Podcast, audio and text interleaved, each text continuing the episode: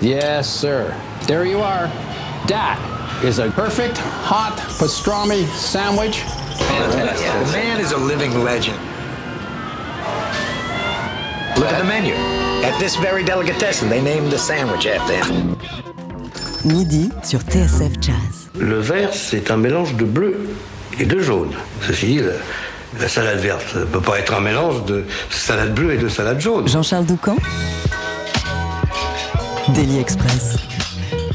C'est la rentrée de Daily Express et pour ce premier numéro, on sent d'humeur par cœur. Il y a 100 ans, le 29 août 1920, celui que l'on surnommait Bird voyait le jour à Kansas City. Soliste stupéfiant, saxophoniste de génie, Charlie Parker a bousculé les codes du jazz en complexifiant ses harmonies, en poussant l'improvisation plus loin et de manière toujours plus impressionnante, en étant l'un des principaux animateurs du bebop. Tous les musiciens qui ont suivi lui sont éternellement redevables, quels que soient leurs instruments.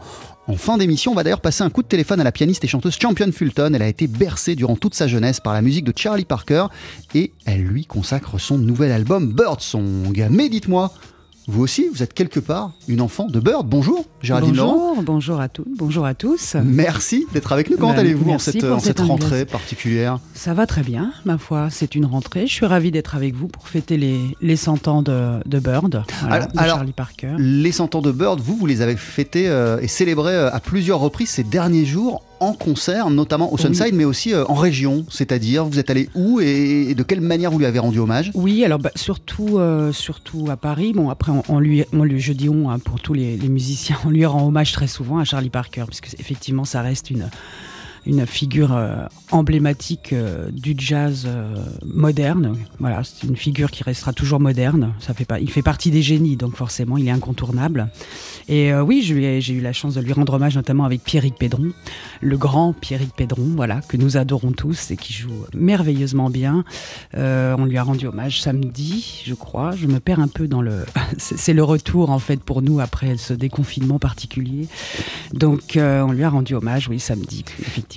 Et euh, il y a 7 ans, vous faisiez partie de l'aventure Looking for Parker avec Christophe Marguet euh, à la batterie, Manu Kodja euh, à la guitare et vous-même, Géraldine, au saxophone. C'est des musiciens que vous avez aussi retrouvés la semaine dernière sur, sur la oui, scène du Sunside. Nous, nous avons joué mardi dernier. Bon, je me perds un peu dans les dates, hein, vous me pardonnerez.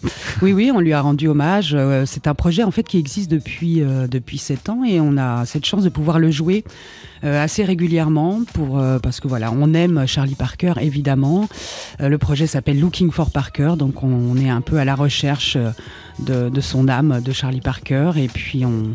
c'est un projet particulier parce que c'est guitare électrique, euh, batterie, saxophone. Ouais, Donc, il n'y a, pas pas de voilà, il a pas de contrebasse. C'était un choix au départ. Mais voilà, on joue vraiment tous les thèmes, euh, toutes les formes euh, pour essayer vraiment de respecter un, maximum euh, Charlie Parker et, et- et cette grande, grande période euh, absolument exceptionnelle du bebop. Alors, il y a un album hein, qui était sorti sur le label Bee Jazz. On va en écouter un extrait Voilà. euh, durant cette émission. Mais pour commencer, Géraldine, voici la musique de Charlie Parker, jouée par Charlie Parker. Le voici le 26 novembre 1945 à New York, avec notamment Miles Davis à la trompette et Max Roach à la batterie. Voici Coco.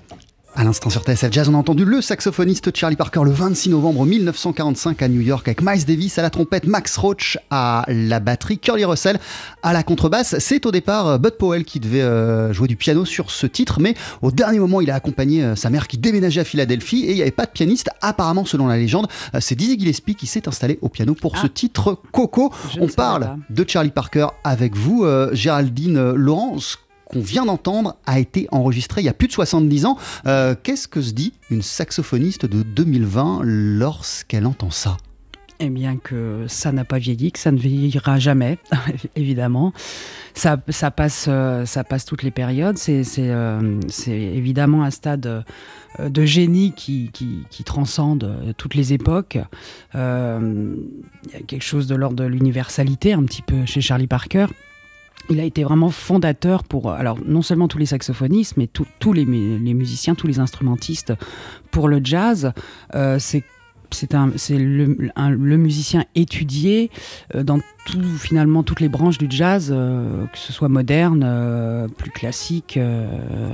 donc évidemment, il y a un impact euh, pour tous les musiciens euh, qui est absolument extraordinaire. Et, et ça, ça ne bouge pas, ça ne vieillit pas, et on écoute Charlie Parker aujourd'hui euh, comme si euh, il avait sorti son disque il y a deux jours. Alors là, ce qu'on vient d'entendre, Coco, c'est un de ses titres emblématiques qui est, qui est- qui est basé sur la, la structure de, de Cherokee, mais il en Voilà. fait totalement autre chose. Si on rentre dans le détail du morceau, en quoi on peut y percevoir dans ce qu'on a écouté le génie, le tour de force de Charlie Parker, et en quoi là, ce qu'on vient d'entendre, c'est représentatif de la musique de Charlie Parker Bah oui, alors il utilise euh, évidemment euh, des, des, des- morceaux. euh, alors Cherokee, qui est un morceau avec une, une structure harmonique particulière, et euh, la, la- la grande euh, révolution de cette période du bebop, c'est vraiment d'utiliser euh, toutes les harmonies finalement de, de- de morceaux avec des structures que tout le monde connaissait et de les réinventer, de faire notamment des, des démarcations. Alors là, Coco n'est pas forcément une démarcation, parce qu'une démarcation, c'est utiliser une grille existante, enfin une structure harmonique d'un morceau existant pour, avec un autre thème dessus. Euh, là, je sais pas, j'avais entendu dire que pour Coco, en fait, c'était une introduction, ce- le thème, et qu'ils n'ont pas fait le thème, ou je sais pas, ça n'avait pas été enregistré, donc ils ont gardé cette introduction comme devenant un thème finalement. D'accord. Et puis après, pour son improvisation, et on entend évidemment tout, tout son génie, c'est-à-dire que c'est euh, c'est d'abord la, grande technique euh, de Charlie Parker, qui jouait évidemment très très vite, un grand grand virtuose, ce qui est très impressionnant. On voit très peu de vidéos, de, je, crois qu'il n'y a pas tant de ça, de captation vidéo de Charlie Parker. Il ne bouge pas les doigts, on ne voit pas bouger ses doigts, et il va très très vite, il joue très très très vite, ce qui lui permet d'avoir une extrême liberté voilà, de, de placement dans ses improvisations, de pouvoir jouer vite ou pas, Ouais. d'avoir le choix, de pouvoir euh, développer son histoire, puisque chaque fois évidemment que Charlie Parker improvise, il raconte une histoire, euh, une histoire incroyable, une histoire extraordinaire. Il y a un placement vraiment spécifique, il y a, il y a- il y a du silence aussi, ce qui est ce qui est pas forcément évident, et son incroyable virtuosité évidemment, euh, euh, voilà, nous laisse toujours euh, comme ça, un petit peu en hauteur. Alors justement, Géraldine Laurent, quand on est euh, un jeune musicien, euh, comment on s'empare euh, de la musique de Charlie Parker? Des, des- des- des- morceaux joués à une vitesse impressionnante. J'imagine que quand on est un jeune musicien et surtout un, saxophoniste ou une saxophoniste, le passage obligé, c'est de relever les, les- les- les- les solos de Parker. Oui, bien sûr. c'est- ça, ça- ça- ça- ça doit être une sacrée paire de manches. Com- com- comment on s'en empare de cela? Ah bah on travaille beaucoup. Comment on se frotte à ces solos et comment on ressort, avec quel bagage on ressort de l'étude de Charlie Parker lorsqu'on est saxophoniste? Ah Bah, c'est, une source de travail euh, perpétuelle, une, une, une base de travail perpétuelle. Alors évidemment, il y a, y a beaucoup de... Bon, tout le monde a repiqué, repiqué c'est-à-dire on écoute le disque, on écoute son solo et puis on le réécrit, enfin on, l'apprend par cœur en tout cas. Euh, alors évidemment, euh, on a eu la chance nous d'avoir les, omnibooks avec les, déjà les transcriptions des solos de Charlie Parker, puisque plein de gens les ont déjà retranscrits et donc euh, notés. Euh, donc ben voilà, on les travaille alors euh, lentement parce que c'est tellement rapide euh, très souvent que voilà, faut décortiquer. Euh, en même temps, euh, comme tous les très très grands, tout tombe sous les doigts évidemment. Euh, Alors c'est d'une extrême complexité. Hein. Je dis pas que c'est facile, loin de là. Mais tous les tous les saxophonistes, altistes, ténors, barytons, sopranes, voilà, ont évidemment étudié bah, les, solos de Charlie Parker, puisqu'en plus il jouait énormément de, morceaux avec qui sont de- des bases vraiment communes à tout le jazz, c'est-à-dire des blues et des anatoles, enfin des rhythm changes comme on dit, avec donc des structures harmoniques qui vraiment sont très récurrentes et reviennent beaucoup dans toute l'histoire du jazz. Donc c'est une source infinie de vocabulaire, de langage. Et comment, comment on- on- on- avec quelles armes on ressort de l'étude des morceaux de Monk Bah, il et de ses solos Oui, de, de par cœur, oui. Alors il faut J'ai dit Monk Oui, je- par cœur. Voilà, mais Monk aussi, évidemment. Euh, ben on ressort comme on peut, on ressort vivant déjà.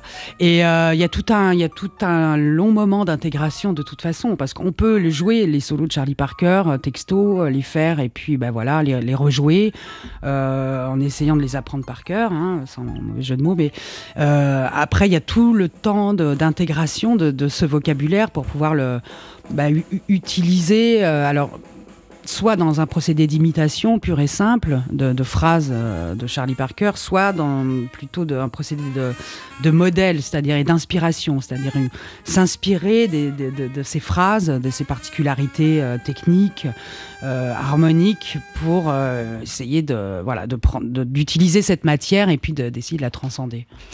Vous restez avec nous, Géraldine Laurent. On, on célèbre non seulement aujourd'hui, mais toute la semaine, tous les prochains jours, le centenaire de la naissance de Charlie Parker sur l'antenne de TSF Jazz. On va continuer à discuter euh, de cet héritage qu'il lègue à tous les musiciens. On va écouter aussi euh, sa musique à, à Charlie Parker. Et d'ici quelques instants, on l'entendra en 1950 avec Bloom Dito. Ne bougez pas.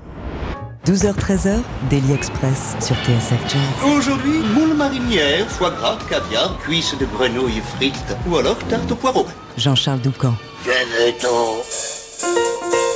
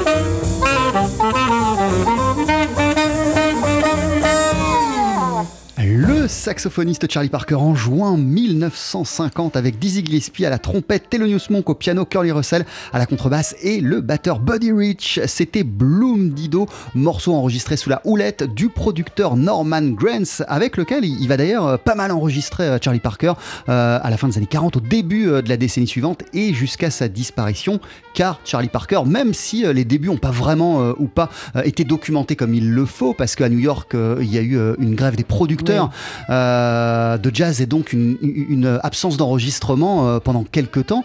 Euh, il y a quand même pas mal d'enregistrements de la période d'après qui nous reste de, Charlie mm. Parker. Géraldine Laurent, merci d'être avec nous. Vous ne nous avez pas expliqué comment, de quelle manière la musique de Charlie Parker est entrée dans votre vie. Si en tant que saxophoniste alto, ça a été l'un des premiers que vous avez écouté, si ça arrivait un peu plus tard et surtout ce que vous avez ressenti et quelle porte ça a ouvert à la jeune musicienne que vous étiez de découvrir Parker. Oui, alors non, oui, j'ai pas forcément euh, commencé directement par écouter Charlie Parker. Euh, euh, d'abord, moi, quand j'ai commencé le saxophone, je ne connaissais pas du tout le jazz. Donc, c'est grâce à mon professeur, Robert Boileau, que je cite très souvent à Niort, là où je suis né, donc au conservatoire de Niort. C'est grâce à lui que j'ai appris cette, musique, que j'ai rencontré cette musique de jazz. Et dans les première chose que j'ai écoutée, euh, il y avait pas. Enfin, j'étais plus. Euh, enfin, non, c'est un des premiers disques que moi j'ai pris à la médiathèque, un petit peu comme ça. Euh, sans trop réfléchir, c'était un disque d'Eric Dolphy. Bon, évidemment, euh, donc c'était un petit peu plus complexe. Je, me suis dit que ça allait être très compliqué cette musique de jazz. J'ai pas tout saisi. Je parle d'Eric Dolphy parce que je peux faire un parallèle avec Charlie Parker. Donc après, évidemment, euh, j'ai écouté Charlie Parker. J'ai voilà, pioché un petit peu dans dans, dans, les morceaux, dans les albums. et puis évidemment, on ne peut qu'aimer Charlie Parker. donc j'ai évidemment commencé à écouter, à essayer de repiquer les morceaux, euh, alors euh, de les transcrire moi-même sans, partition. Ensuite, j'ai trouvé des partitions, alors c'était un peu plus pratique quand même. Et puis, c'est une, base tellement essentielle que voilà, j'étais très scolaire. Il fallait étudier euh, voilà, les solos de Charlie Parker, essayer de les faire, essayer de les jouer, de prendre certaines phrases, de les travailler dans tous les tons, etc. Bon, j'écoutais évidemment d'autres saxophonistes en parallèle. Euh, j'en viens à Eric Dolphy parce que j'ai à un moment donné pas mal écouté des choses d'Eric Dolphy. et, et, repiquer aussi ses solos, ce qui était très compliqué parce que là il n'y a pas forcément de traces écrites, donc il fallait que je les réécrive. Donc j'étais obligé, comme il, jouait très très vite, comme Charlie Parker, j'étais obligé de ralentir le morceau pour, euh, pour bien comprendre ses, solos. Et là, je me rendais, enfin, j'ai eu sur certains morceaux, en tout cas, c'était assez flagrant, des phrases très très très rapides dans tous les tons, des choses extraordinaires. En fait, c'était des phrases de Charlie Parker. C'était les, mouvements des, des, choses vraiment, euh, calquées entre guillemets. Je vais pas dire que c'était euh, du du, calage comme ça, mais c'est vraiment, on entend euh, ces, phrases qui sont euh, ce qu'on appelle aujourd'hui, nous, des clichés, mais dans le c'est pas négatif, c'est un sens très positif, parce que c'est pas donné à tout le monde d'avoir créé des clichés, finalement.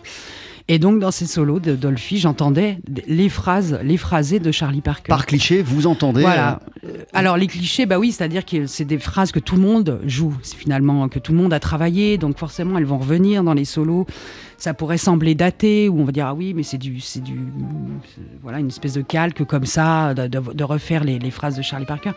Lui, les a inventées. Lui a créé ses, ses, ses, propres phrases qui vont devenir des clichés, mais qui sont, euh, voilà. Mais c'est vraiment pas à prendre dans le sens négatif, justement, au contraire, quoi. C'est ce qui fait la, la marque des, des, des, bah, des, très grands génies qui, qui, passent tous les siècles euh, allègrement, euh, sans perdre ni en, en, modernité, ni en, ni en transcendance. Ah, contrairement euh, à Eric Dolphy, que vous venez de citer, aux saxophonistes qui ont suivi, euh, Charlie Parker, euh, qui lui s'est éteint en, 1955 à l'âge de, de 34 ans, Charlie Parker, il enregistre à une époque où les morceaux font 3 minutes, en moyenne 3 minutes 30. donc, en vérité, il révolutionne les choses et il fait des solos complètement fous. Je parle pas de la scène, je parle du studio, sur un temps très, très, très, très court. Qu'est-ce que, qu'est-ce que ça nous enseigne, ça a des solos hallucinants sur un morceau de deux minutes? Bah, c'est, une capacité à. Hum, voilà, Charlie Parker a des choses à dire, un discours, parce que évidemment, c'est pas, c'est pas des notes, hein, c'est pas euh, comme ça jouer des mélodies. Je veux dire, c'est très. La, la musique de Charlie Parker, comme de tous les musiciens hein, de jazz de toutes les époques et de cette période, est une musique de revendication. C'est-à-dire, il y a il y a un discours personnel, il y a un discours de, de de, de, politique, euh, existentiel, philosophique très très important qui passe par ce langage euh, incroyable qu'est la musique et euh, être capable effectivement en deux minutes de raconter une histoire, de d'exprimer quelque chose, d'exprimer un sujet, d'exprimer un sentiment, des, des, idées, des colères ou autres en deux minutes. effectivement, il faut être très très fort et surdoué comme il l'était pour être capable de concentrer son propos et, euh, d'avoir toute la palette de jeux possibles euh, qui, qui est euh, la base de, son expression. Quoi. Donc jouer vite ou pas, jouer ou pas d'ailleurs, faire du silence, faire des placements différents, et puis commencer une phrase, la terminer, ce qui est certainement de plus dur à faire, mais même quand on parle d'ailleurs, et puis commencer un solo, commencer une histoire et raconter ce qu'on a à dire en une minute trente de solo par exemple, et le terminer. Et voilà.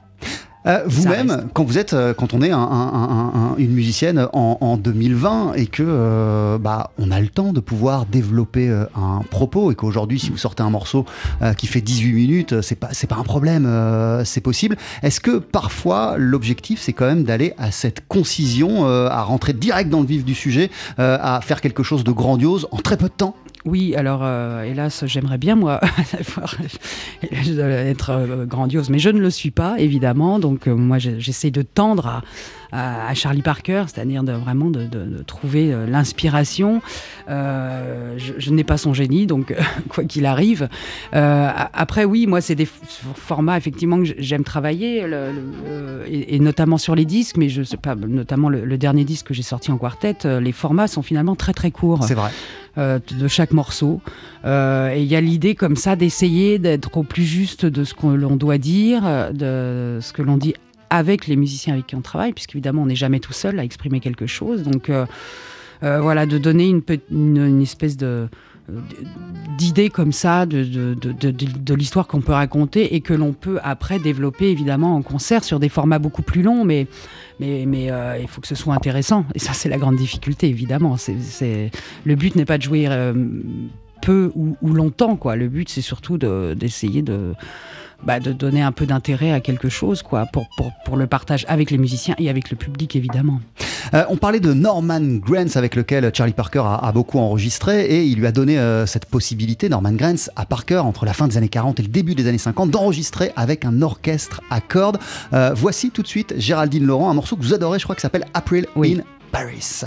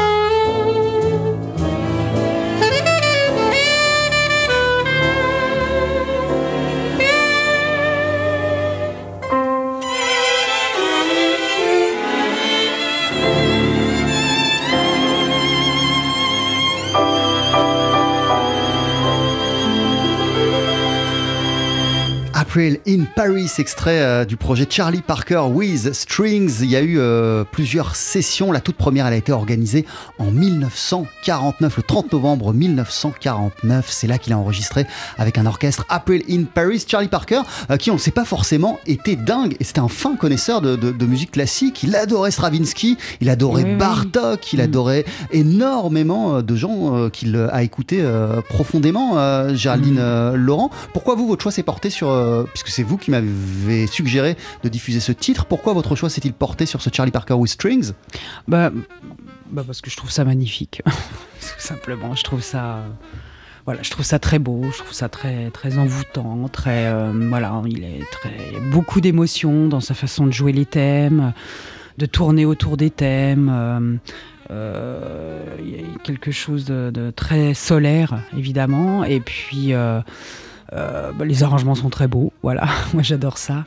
Euh, effectivement, je crois, enfin, je- moi je suis pas une grande spécialiste hein, de, Charlie Parker, mais il était sensiblement très attaché euh, à, la musique classique. Et en plus, il était à une période où il y avait encore des, musiciens, enfin, pour le XXe siècle, possiblement côtoyables.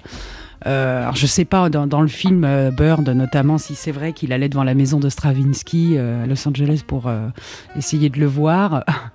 Euh, mais oui, je, pense qu'il avait une, vé- une véritable admiration pour euh, les, compositeurs et, les compositions euh, en musique classique et, cette exigence qui s'entend en tout cas dans le jeu de Charlie Parker, l'exigence d'être à la hauteur de la musique euh, en fait et de, tout le, de toute l'histoire de la musique, voilà, par la, par la virtuosité ou, ou- ou d'autres biais, mais en tout cas voilà, d'être à la hauteur de, de, de- de- de toutes ces choses euh, incroyables qui existaient avant, pendant et après. Alors selon euh, la, la- la- la- la légende, Charlie Parker euh, a même joué un soir en club à New York et il y avait Stravinsky euh, qui était dans le public et, Ouais. et, lorsqu'il l'a su, il était complètement, complètement dingue, euh, Charlie, ah oui, Charlie bah, Parker. c'est- oui, bah, ça j'imagine bien. Voilà, que l'un des chefs de file, euh, effectivement, Ouais. du, du bebop euh, et l'un des révolutionnaires euh, du jazz et de la musique au XXe siècle était un dingue de musique classique. Ça vous étonne pas plus que non, ça non, bien sûr, bah non, parce que je pense que tout le monde, tous les musiciens étaient écoutaient, enfin écoutaient la musique classique. de toute façon, écoutaient les, les, les musiques d'avant, enfin voilà, que ce soit euh, du, baroque euh, jusqu'à ce qui se faisait au XXe siècle justement, et c'est des choses euh, essentielles de toute façon à l'apprentissage du langage du, jazz. Et il y a un lien un très très important entre la musique classique et le jazz dans la structure, dans la dans la dans l'harmonie, dans le rythme, etc. Charlie Parker, fin connaisseur de musique classique, Charlie Parker, roi de l'improvisation, mais Charlie Parker était un, homme qui a énormément, énormément travaillé son, son, son, son instrument. Il y a une, Oui. un- une autre anecdote de la mythologie euh, de Charlie Parker qui se déroule au milieu des années 30 à Kansas City.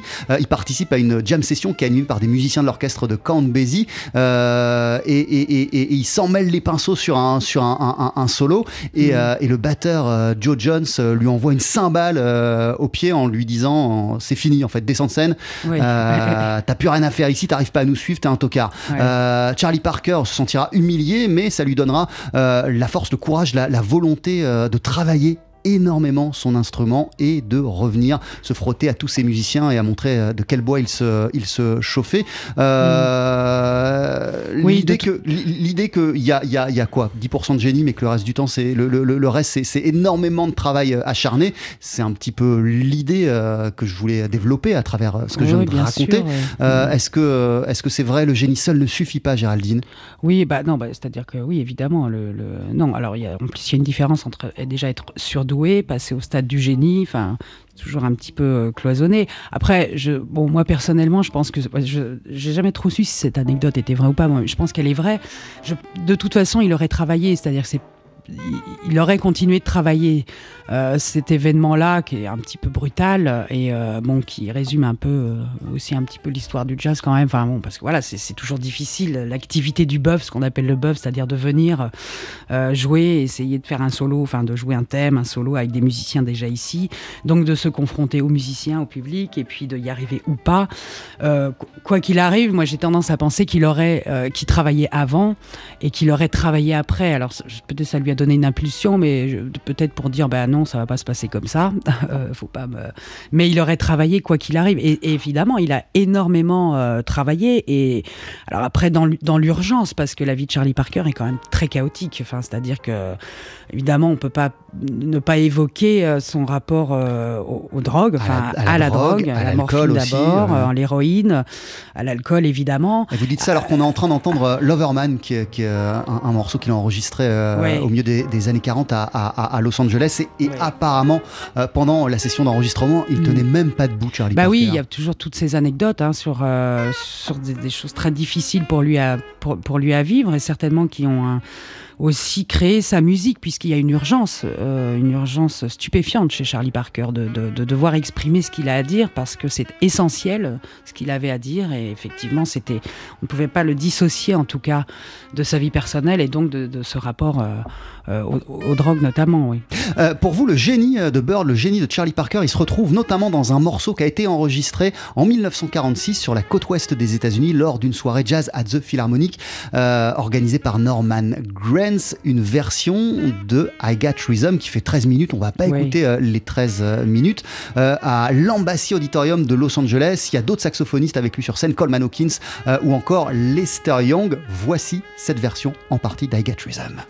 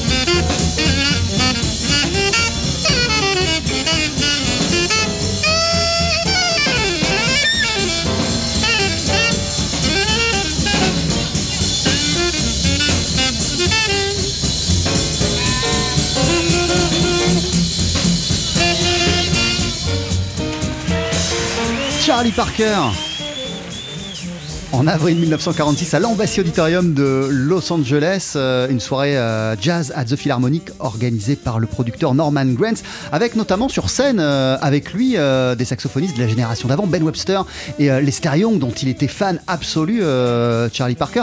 Géraldine Laurent, contrairement à des générations qu'on pu suivre, celle du bebop, les Charlie Parker, Dizzy Gillespie et toute cette génération-là n'a pas brûlé tout ce qui avait été fait auparavant et n'a pas renié totalement les gars d'auparavant, puisque là il est sur scène avec Coleman Hawkins, avec Lester Young, et qu'en plus, euh, bah, c'est de notoriété publique qu'il était dingue de Lester Young, Charlie Parker. Oui, il repiquait tous ses solos, justement. Euh, non, non, il n'y a pas de cassure, il n'y a pas de désir d'ailleurs, de, je pense, de de briser quelque chose ou de, déconstruire, c'est plutôt de continuer de construire et, autrement, et c'est ça qui est extraordinaire, mais ce qui est un peu normal aussi, quoi. C'est vraiment, il y, a une véritable admiration euh, pour.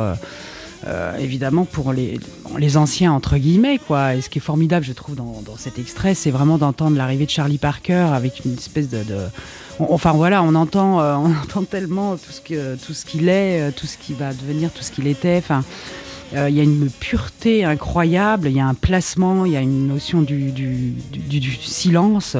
voilà, on entend vraiment le bebop, Charlie Parker et et il n'y a pas le désir effectivement de casser euh, ce, qui, a été fait ou quoi que ce soit. Ils, avaient tous, de toute façon, de façon générale, une véritable admiration quoi, euh, pour euh, ce qui était fait avant et qui continue d'exister, bien évidemment, et fort heureusement.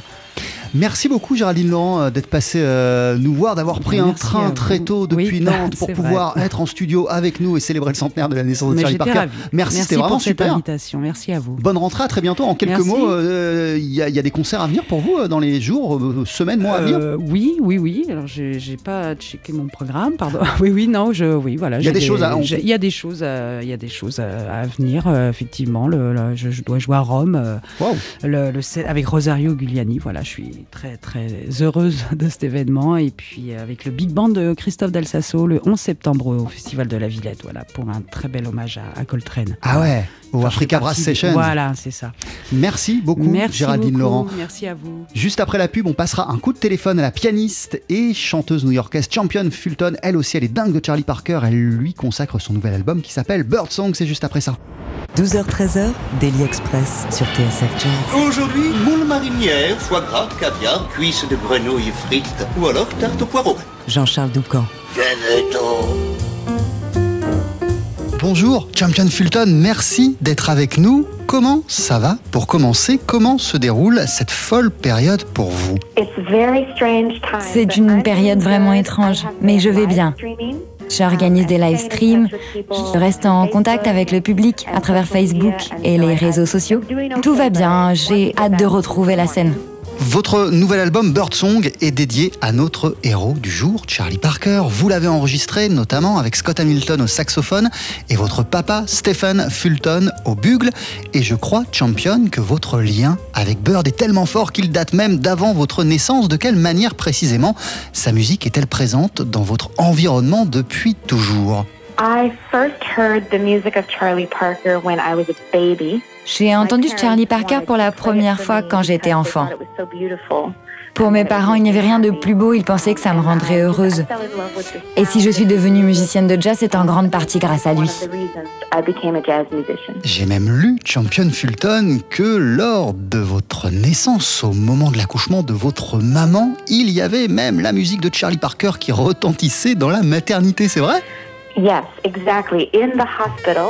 Oui, oui. À, l'hôpital, juste après ma naissance, um, ma mère avait apporté un radiocassette. Um, Et elle a joué l'album Charlie Parker with Strings quand on m'a emmené dans sa chambre. Donc, euh, quand on m'a présenté mes parents, il y avait du Charlie Parker. Euh, votre père, Champion, a toujours pensé que l'album Charlie Parker with Strings, justement, est la plus belle musique qui soit. Est-ce que vous partagez, vous aussi, cet avis? Euh, Et si oui, pour quelle raison? Oui, oui, je suis d'accord. Bien sûr, il y a plein d'enregistrements fabuleux.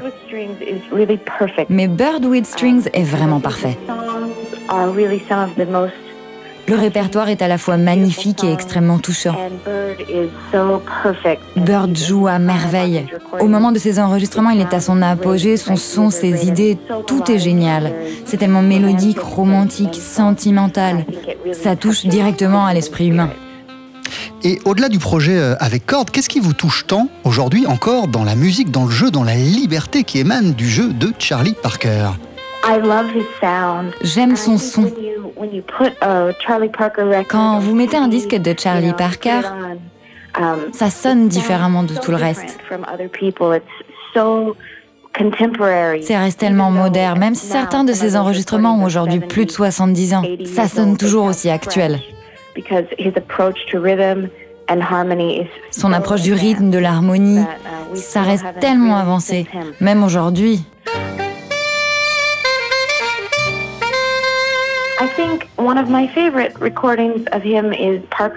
Je crois que Parker's Mood est l'un de mes enregistrements préférés. C'est un blues lent. Sa manière d'incorporer le langage du blues au jazz a été vraiment révolutionnaire. Et je pense que c'est aussi ce qui contribue à le rendre si particulier. Euh, votre nouveau disque, Birdsong, lui est donc entièrement dédié. Sur quel aspect de la musique de Charlie Parker vous avez souhaité vous concentrer pour ce projet Champion? I wanted to bring the idea of his music that it's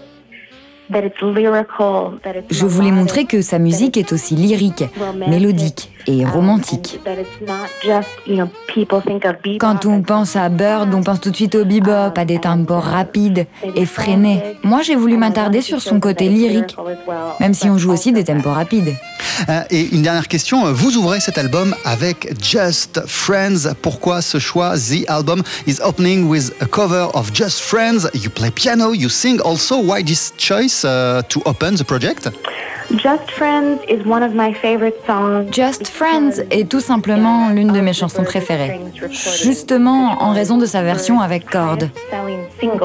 Ça a été son single le plus vendu et l'enregistrement qu'il préférait. Merci beaucoup, Champion Fulton. Thank you very much. Thank you. Votre nouvel album s'appelle Bird Song. On vous entend donc, je le disais, au piano et au chant, avec notamment Scott Hamilton au saxophone et votre papa, le bugliste Stephen Fulton. À, très très vite, Champion, en chair et en os, à Paris. Bye bye and we hope to see you soon, for real, in Paris. Yes, me Oh là là, moi aussi, Paris me manque. Bye bye, take care. Bye, thank you.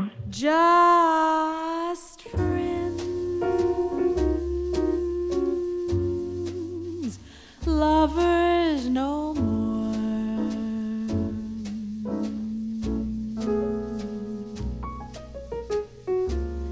Just friends, but not like before.